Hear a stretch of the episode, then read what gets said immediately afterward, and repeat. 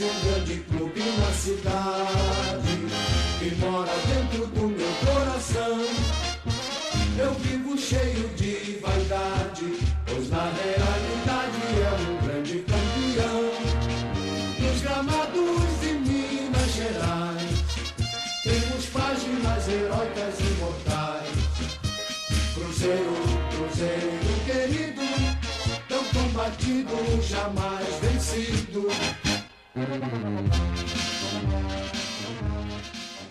Olá, ouvinte. Seja bem-vindo ao Quinta Divisão, o podcast que com certeza não é de primeira linha.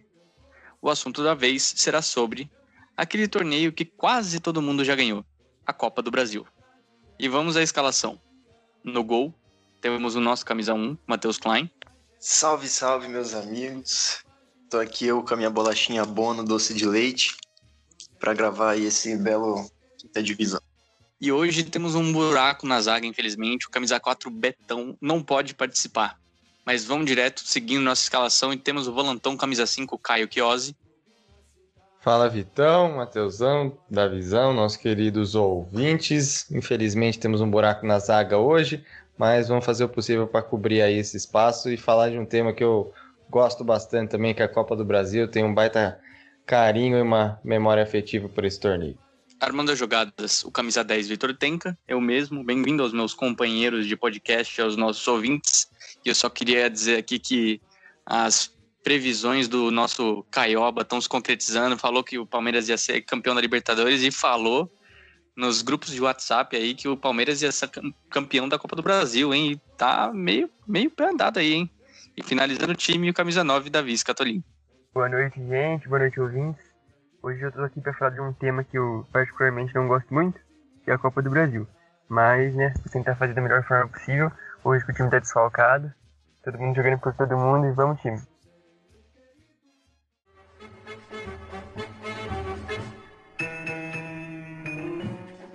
Bom, exatamente aí como a gente falou, da Copa do Brasil. É, só, antes de mais nada, mencionar aqui que a 5 no Twitter, se você quiser seguir a gente lá, é arroba 5tx, é igual vocês estão vendo aí no Instagram também. É, você segue lá que a gente está postando tanto o pré-jogo quanto vai postar também o pós-jogo nas nossas análises da semana e também está fazendo a cobertura em tempo real ali no, nos próprios tweets. É, levando em consideração também que existe o nosso outro corpo da 5 que também atua é, em outras frentes ali, como por exemplo cobrindo o BBB. Mas, voltando um pouquinho ao assunto, né? Estamos bem no meio de uma das competições mais importantes em nível nacional, que é a Copa do Brasil. Além de ser de longe uma das mais ricas, né? Que time que não gostaria de receber a premiação do grande campeão? É, mas vamos ao que interessa, então. O que, tem pra, o que vocês têm para falar aí sobre a Copa do Brasil, rapaziada?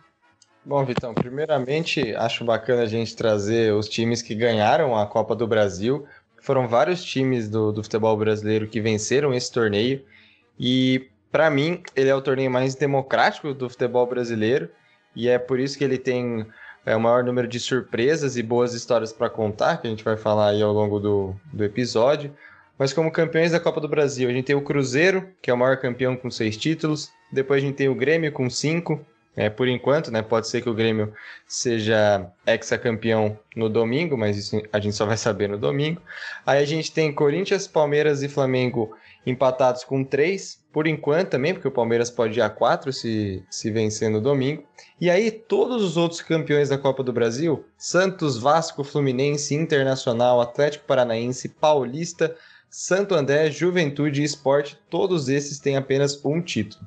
E aí é, é olhando para pro, os clubes que ganharam a Copa do Brasil que, que eu falo que é o torneio aí mais democrático do Brasil, aquele que dá chance para todo mundo, é, que tem partidas que podem ser equilibradas ali pelo formato do torneio. É, continuando aí no, nesse âmbito aí dos, dos campeões, né, que o Caião falou, queria só trazer rapidinho uma outra curiosidade, né, que são os campeões invictos, é, que óbvio que numa competição como essa, né, que é uma competição inteiramente de mata-mata, é, em que você só tem o jogo de ida e volta, é, a chance de rolarem campeões invictos acabam sendo um pouquinho maiores, né?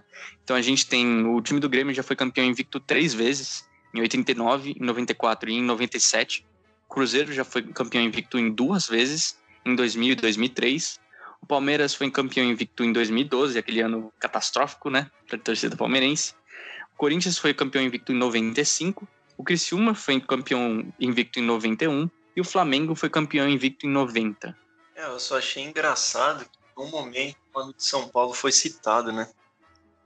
Na verdade, não achei nada engraçado, achei bem mas é muito bem trazido aí, então os campeões. Eu só queria pontuar uma coisa, que é pontuar um jogo que não é da Copa do Brasil, mas tem tudo a ver com a Copa do Brasil, que é o jogo dessa quarta-feira, né? Que é um clássico, né? Do Corinthians e Palmeiras. Que eu acho que, assim, para começar é, a minha participação é, ácida e já descendo a lenha em alguma coisa, é, eu acho que, assim, se você for me pedir assim, me dá um exemplo da, de como a gestão do futebol no Brasil é ridícula, é mal pensada. Eu daria esse exemplo. Eu faria, ó, entre os dois jogos da Copa do Brasil, que são da final da Copa do Brasil, que são um domingo, que para mim já tá errado, mas aí já é preciosismo meu. Mas entre dois jogos de final de Copa do Brasil, tem um jogo, um clássico Paulista, entre de um time que tá jogando a Copa do essa final, né? É, isso é completo absurdo, né? É, é, mais culpa da Federação Paulista, mas é um completo absurdo que é um tiro no pé, né? Porque eles provavelmente o Palmeiras vai entrar com um time alternativo e aí você acaba desvalorizando seu próprio produto, que é uma grande burrice. Sendo que era só você trocar um jogo ali, às vezes bota o Palmeiras para jogar com um time do interior, que seria um jogo menos badalado, aí troca com o Corinthians ali. Só queria pontuar esse ridículo. Não, gente, eu brinquei no começo, né? Que a Copa do Brasil eu não gostava, mas é um puta de um campeonato da hora, né? Bem, como o Caio falou, um campeonato democrático, assim. É, clubes de vários lugares. A gente tem um exemplo, aquele Afogados, né? De Engazeira, eliminando o Atlético Mineiro, aquele, aquele goleiro de boné. Isso é genial, assim. É um campeonato que eu fico muito, muito triste que o São Paulo ainda não tenha esse, esse título, né? Na sua, na sua prateleira. Mas é, de novo, fazendo aquela de advogado do São Paulo, mas é o, a importância, essa relevância que a Copa do Brasil tomou, ela vem de anos recentes, assim, né? E o São Paulo, antigamente, quem ia para Libertadores nem jogava Copa do Brasil e tal. Mas é lógico, teve um bom tempo o São Paulo conseguir esse título. Né? Mas nem tudo está perdido, Matheusão e torcedor São Paulino. São Paulo já foi semifinalista duas vezes. Eu profetizo que em menos de 10 anos a gente vai ter um, a Copa do Brasil pra gente. Pô, 10 anos? Calma, mas antes chegamos na calma. Antes de chegar a Liberta. Eu acho que o São Paulo ganha a Liberta. Ficou indignado. Caraca, achei que você falou, não, até ano que vem, no outro a gente é campeão. Caralho, 10 anos. Mas o Davi falou dos formatos da, da, da, Copa do Brasil. É a Copa do Brasil que estreou no ano de 1989 e desde então vem sofrendo bastante alterações assim no seu formato. É, trouxe alguns exemplos aqui. Até 2015 a gente tinha gol fora de casa como critério de desempate na final. É, a, os times da, da Libertadores, né, que se classificaram para Libertadores, eles entram em fases mais avançadas do torneio. Eu não me recordo agora o ano em que, em que isso aconteceu. A partir dessa temporada, a Copa do Brasil vai contar com 92 clubes, ou seja, é muito clube de tudo quanto é canto do Brasil.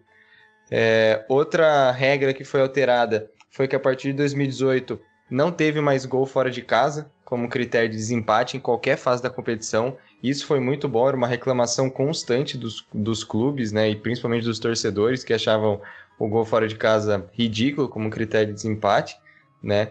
E toda essa mudança de formatos, é, a relação com a relação não, a premiação que é dada hoje, que é, é muito dinheiro, né? O, o o campeão da, da Copa do Brasil leva 54 milhões para casa, a gente vê que, essa, que essas adaptações e esse formato da Copa do Brasil dá espaço para todo mundo ter chance de vencer, né? E a gente pode ver essas surpresas nos títulos, né? De Santo André, Juventude, Paulista e Criciúma, que foram, para mim, as grandes surpresas do torneio.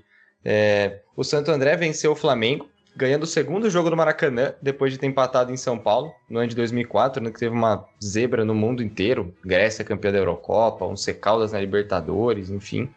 O Juventude venceu o Botafogo no Sul e segurou um empate no Rio de Janeiro para levar o título em 99. O Paulista, que, é que era comandado por Wagner Mancini, atual técnico do Corinthians, venceu o Fluminense em 2005. E aí a gente tem o exemplo mais antigo, né? Que é o Criciúma, que venceu o Grêmio lá em 1991. Foi o primeiro grande título do Felipão, que depois é, treinou o Grêmio, o Palmeiras, foi multicampeão aí, pentacampeão do mundo, enfim. Mas é, surgiu ali como uma boa surpresa na Copa do Brasil. Tinha uma época também que, vocês podem até me ajudar com o número, mas eu acho que era 2 a 0 eliminava o jogo da volta, né? Ou 3 a 0 Esse regulamento que acabava com qualquer chance de virada histórica, né? Isso na, nas primeiras fases, na verdade. É, e, eu não vou lembrar o, o placar, Matheusinho. Como é que é? Mas era, na, era bem nas primeiras fases, é. assim, que se um time sim, sim, mas lembro que chegou já o São Paulo a ganhar de 2 a 0 e, e eliminar o jogo da volta, eu achava meio zoado. E esse negócio de os times mais fortes entrarem nas últimas fases ali é, é digamos, necessário, né, por uma questão de calendário, mas eu achava bem da hora, assim, ver um, um sei lá, um Grêmio gigante indo jogar com um time do interior do Piauí, assim. É legal até pra torcida, né, da cidade ali. Às vezes até um comércio, turismo da cidade. É, era bem da, bem da hora, né? Mas aí você vê, por exemplo, já nessa última edição, salvo engano, todos os times eram de Série A ou Série B, né? Quando os times grandes entraram. Eu concordo plenamente, Matheusão. Eu acho que uma das grandes belezas da Copa do Brasil era justamente fazer essa congregação né, entre o a mais alto patamar do nosso futebol e, e os times que chegam até a ter uns aspectos meio semi-profissionais, assim, eu acho muito legal isso. Meio que se é, baseando um pouco na FA Cup, né, da Copa da Inglaterra, que é o torneio mais antigo da história do futebol, você tem até hoje, sei lá, um, um Arsenal jogando com um time lá num vilarejo, então eu acho muito da hora, muito da hora. E eles podiam, podiam pensar em algum formato, né, que conseguisse casar, igual você falou. Tem a questão do calendário, né, não dá pra ir pro clube jogar um trilhão de jogos no interior, logística e tal, mas sei lá, fazer um jeitinho para ter pelo menos uns alguns clubes fazendo esse, esse itinerário, como diz a nossa Lumena. O Matheusão falou dessa daquela daquele critério de eliminar o jogo da volta se fizesse determinado placar. Hoje, nessas primeiras fases da Copa do Brasil, mudou, né? E eu acho que até deu uma equilibrada maior, porque o time que está mais bem ranqueado no ranking da CBF, ele joga fora de casa, né, contra o clube que está ali pior, é, pior ranqueado. Ou seja, o time tido como favorito, ele tem que viajar até o, o, o local ali, o estado do time que é considerado menos favorito, só que em compensação ele tem a vantagem do empate. Então, aí, eu, foi uma forma aí, eu achei até interessante da CBF equilibrar aí a, as forças. Sim, e falando aí, juntando aí tanto que o Caião falou de regulamentação que mudou bastante conforme o tempo e regras meio ridículas, como o Matheusão falou. Pra vocês terem uma noção aqui, uma curiosidade, é que inicialmente é, o, a Copa do Brasil ela só era disputada entre os campeões e vice-campeões estaduais. Isso só foi mudar, acho que em 1993. É, só que agora, frisando outro aspecto, né? Falar um pouquinho do que a gente comenta em outros episódios, é, para você ter uma noção, né? Para reforçar isso que o Davis falou, que o, a Copa do Brasil é realmente uma, uma competição um pouquinho mais democrática. É, no último episódio que a gente acabou falando da Série B, os times que acabaram subindo, né, tanto Cuiabá quanto América Mineiro, eles se destacaram nessa última edição e vieram concorrendo até quase que o final da, da, da Copa do Brasil 2020. O América bateu nas semifinais e o Cuiabá foi eliminado pelo Grêmio, se não me falha a memória, nas quartas. Né? Eliminou o Botafogo e depois, se não me engano, perdeu para o Grêmio nas quartas. Mas fizeram excelentes campanhas. E por falar em, em campanhas, em, nos times, assim e tal, vou colocar uma pitada de clubismo aqui no, no nosso querido programa. E eu queria saber de vocês quais jogos assim vocês acharam mais emocionantes ou foram mais marcantes para vocês na Copa do Brasil. Pode ser uma final, pode ser um jogo quartas, oitavas, enfim, sigam seus corações. Bom, eu acho que eu vou começar aqui porque para um palmeirense falar, eu acho que é meio fácil ainda mais um palmeirense é, que, que tem uma idade não muito avançada, né? É, mas acho que assim, eu até já acabei comentando em outros episódios que acho que é o jogo da minha vida, assim, o jogo que eu mais passei nervoso, que eu mais comemorei, que eu sei lá, que eu mais chorei, que eu mais tive vontade de vomitar de nervoso, que foi aquela final em 2015, que inclusive é, sacramentou ali, iniciou aquela história do Santinho, né? Virar o nosso lustra troféus, que eles só guardavam os troféus pro Palmeiras, hoje em dia eles fazem isso com um pouquinho mais de tranquilidade, né? É, infelizmente o Betão não tá aqui para retrucar hoje. Mas só uma outra curiosidade que eu vou trazer aqui: esse foi o primeiro e único jogo da, da Copa do Brasil que foi definido nos pênaltis da história. Eu, eu não lembro desse jogo, acho, não sei nem se eu era nascido, foi no ano que eu nasci. Mas eu vou ter que falar desse jogo porque, é, sem dúvida, é o jogo mais marcante da história do São Paulo na Copa do Brasil, foi a final de 2000, né? São Paulo e Cruzeiro. E eu não vou saber contar exatamente a história, mas primeiro jogo foi 0 a 0 no Morumbi, o segundo 2 a 1 lá em Minas. E o São Paulo estava muito próximo desse título aí e deixou escapar pelas mãos. O pessoal que lembra, né, que era nascido e lembra da época, diz que é uma das finais mais sofridas pro torcedor São Paulino, que remoeu, assim, deixou sequelas por longos anos. Dizem que só foi ser é, fundada de vez ali quando ganhou os títulos de 2005 para frente, né? Porque antes disso era uma coisa muito marcante, assim, sabe? Uma ferida muito aberta. Bom, com o São Paulo, eu queria dizer um que eu vi, né? Inclusive esse ano, que foi Flamengo 0, é, São Paulo 3, São Paulo 3, Flamengo 0, né? Que o jogo foi no Morumbi, em que o São Paulo, assim, dominou o Flamengo, que era tido como, que ainda é tido como o, o, time que joga o melhor futebol do Brasil, né? O time mais forte, mais bem montado. São Paulo foi lá e e ganhou com direito a gol do Pablo e é, é nóis. É, só para então, comentar um pouco desse jogo também, que é muito marcante. Eu assisti junto com um amigo flamenguista meu, mas, cara, foi é, sensacional, porque flamenguista, ainda mais agora, a gente sabe que eles são meio nariz empinado, né? Acho que ganha tudo. Aí o São Paulo passou o carro da nossa casa de verão, que é o Maracanã, né? E também não pode esquecer daquele gol do Brenner, né? Que o ídolo tricolor Hugo Neneca né? entregou o gol pra gente. E também, já que eu tô falando, só falar rapidão da, da eliminação desse ano, né, pro Grêmio. Foi ali que eu desenvolvi todo o meu complexo contra todo tipo de gaúcho. Mas é, eu queria dizer que copeiro é o caralho. O Grêmio é catimbeiro nojento. É, bom, depois do, do nosso querido Mateusão ácido, vou tentar trazer um pouco de afetividade aqui ó, ao programa, porque lá na minha apresentação eu falei que eu tenho uma relação afetiva com a Copa do Brasil, justamente pelo jogo que eu vou falar agora, que é Corinthians Internacional, a final da Copa do Brasil de 2009. Foi o primeiro grande título nacional que eu lembro de ter comemorado, né, como torcedor do Corinthians. É, em 2005 era muito, muito novo, tinha quatro anos apenas, nem lembro direito de comemoração nem nada. Mas da Copa do Brasil 2009 eu assisti todos os jogos com, com meu pai, teve um churrasco com a galera corintiana aqui de São Pedro no, no dia da final, foi legal pra caramba. É, fogos, bandeira, foi, foi muito bacana. O jogo em si foi muito bom também. O Corinthians ganhou o primeiro de 2 a 0 gol do Ronaldo Jorge Henrique, e depois um empate lá no Sul por 2 a 2 é, Então foi. Acho que esse é o jogo mais marcante para mim na Copa do Brasil. Mas eu anotei aqui outros três que eu achei interessante contar a história de, desses jogos aí. É, o primeiro que eu anotei aqui foi Vasco e Curitiba, a final, a final de 2011. Ainda tinha o gol fora de casa né, na final, que deixou de existir em 2015.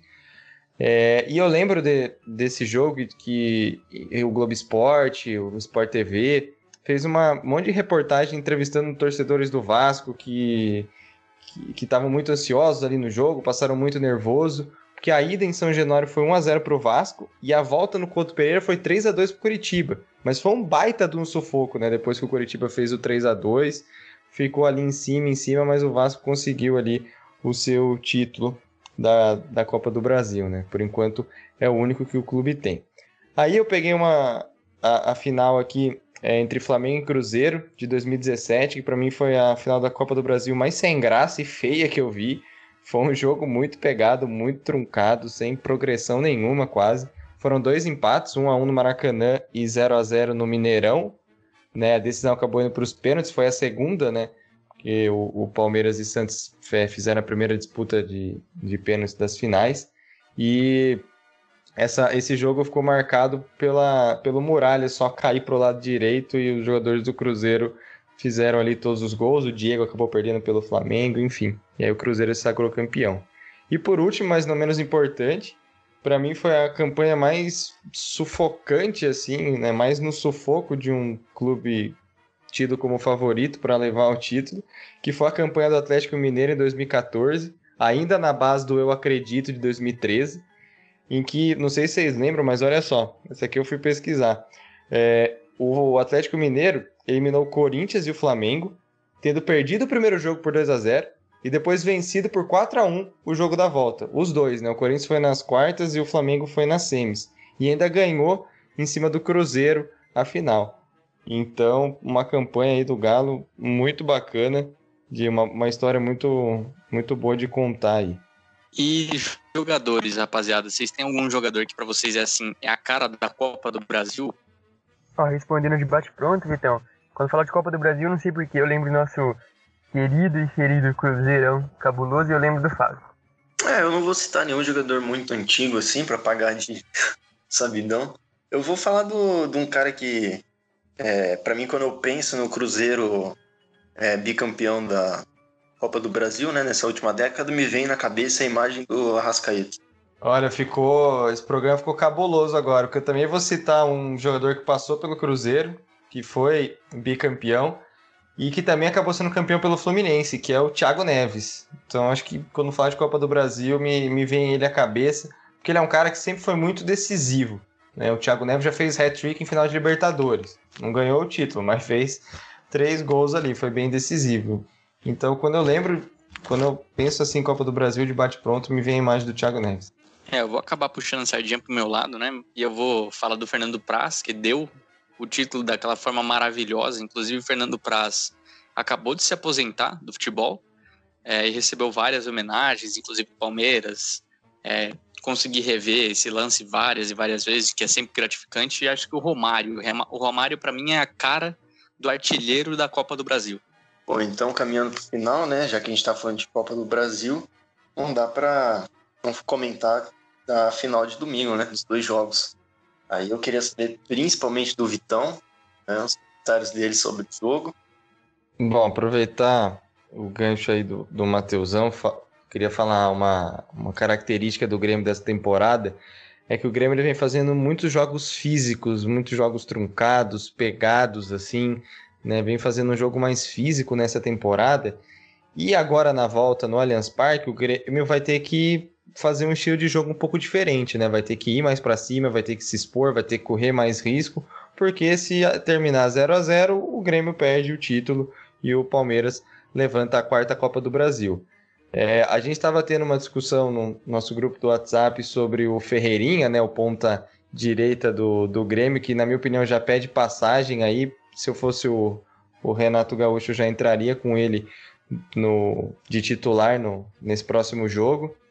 E eu acho que o Palmeiras é, seria fazer mais do, do mesmo que ele anda fazendo, né? Controlar a posse de bola, controlar ali a partida e nas espetadas com o Rony Rústico e o Wesley também, né? O garoto Wesley voltando aí depois de muito tempo lesionado, saber aproveitar esse, esse momento aí, é, esse momento não, esses momentos da partida para usar a velocidade dos jogadores. Eu deixar o comentário final é, pro Vitão, né? Comentário mais esperado. Eu acho que o Palmeiras está com uma mão na taça, já né, venceu o primeiro jogo fora de casa e agora vai enfrentar um time do Grêmio que vem muito, é muito desestabilizado. Acho que essa temporada do Grêmio talvez seja uma das piores do Renato Gaúcho, se não a pior. Como eu falei aqui no, no pré-jogo, é eles fazendo muita pressão, a torcida já pedindo para ele sair. É lógico, muito respeito por quem ele é, tanto como jogador como técnico, né? Gigante na história mas veja como ciclo encerrado, eu acho que é, o Grêmio pode fazer desse jogo uma grande inspiração, mas a tendência é que o Palmeiras seja campeão de novo, né? Terceiro título do Palmeiras na temporada, incrível e histórico. Bom, é, o foda é que eu estou habilizado, tanto para o bem quanto para o mal. É, eu vou começar dizendo por que o abelismo para o bem tá me pegando aí, porque realmente o Palmeiras está se mostrando um time relativamente frio nas finais, né? É, talvez na final da Libertadores foi muito frio, eu acho que esse foi o caso, foi frio demais. É, a gente deu sorte de tanto o Palmeiras quanto o Santos, é, como o Santos, é, estarem apostando nessa mais na defesa no, do, que, do que no ataque, né? Mas o Palmeiras é um time que está sabendo se postar dentro de campo é, nos campeonatos. Só que eu acho que o abelismo, o ponto negativo, foi exatamente o que a gente fez contra o River Plate, né?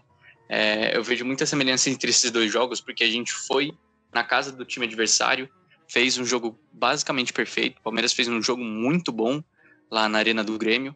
O, o, o impasse foi justamente a, a decisão errada né, do Luan, que acho que dá para o, o, Diego Souza depois daquele último jogo no Brasileirão que ele dançou dentro do gol do Palmeiras, eu acho que dá para machucar inclusive um pouco mais. Mas isso não vem ao caso agora, né? É, o Palmeiras fez um jogo muito bom lá e aí dá esse medinho de vir para cá e se postar um pouco da mesma forma que fez com, com o River, né? Um time muito recuado e que não, não soube aproveitar o ataque de jeito nenhum, não é nem questão de aproveitar o ataque, não não criar nenhuma chance de ataque mesmo. Mas eu imagino que é, os jogadores com essa mentalidade de, assim, um pouco de segurança, sabe? Já tendo um campeonato do nível da Libertadores na bagagem desse, desse ano, eles vão com um pouquinho mais de leveza para essa final. E eu realmente eu acho que o Palmeiras vai ser é, campeão da Copa do Brasil, porque eu imagino que no, no futuro esse ano de 2020, 2021 vai ser um que o palmeirense vai olhar para trás e olhar assim com gosto. É óbvio que pandemia à parte, né? É, e outra coisa que também me deixa muito seguro é saber que o Caião, a nossa mãe o maior ziqueiro do Palmeiras, é, já sagrou o Palmeiras como campeão da Copa do Brasil. Então eu fico que tranquilo. isso, cara? Que isso, que absurdo. Tá, então só para encerrar de vez agora, fazer uma indicação cultural que eu estava querendo fazer aqui. Primeira indicação cultural do Quinta Então, fica a cargo do documentário do Pelé. Assistam, é muito bom. Só uma indicação rápida aqui. E uma contraindicação cultural é a série do Gabigol no Globoplay, tá? Não assistam. Eu aqui vou dar uma de pastor e da Universal e vou falar para vocês boicotarem esse absurdo que é o, o documentário Mano, documentário do Gabigol. É ruim de falar até. Ele engasga na boca pra falar essa porra. Ai, meu Deus. Então, passa a régua. Exatamente. Sobrou até pra cultura. O cara faz tudo. Mas é isso aí, rapaziada. A gente vai ficando por aqui. Concordo com os nossos chutes, defesas e comentários. Até o próximo episódio.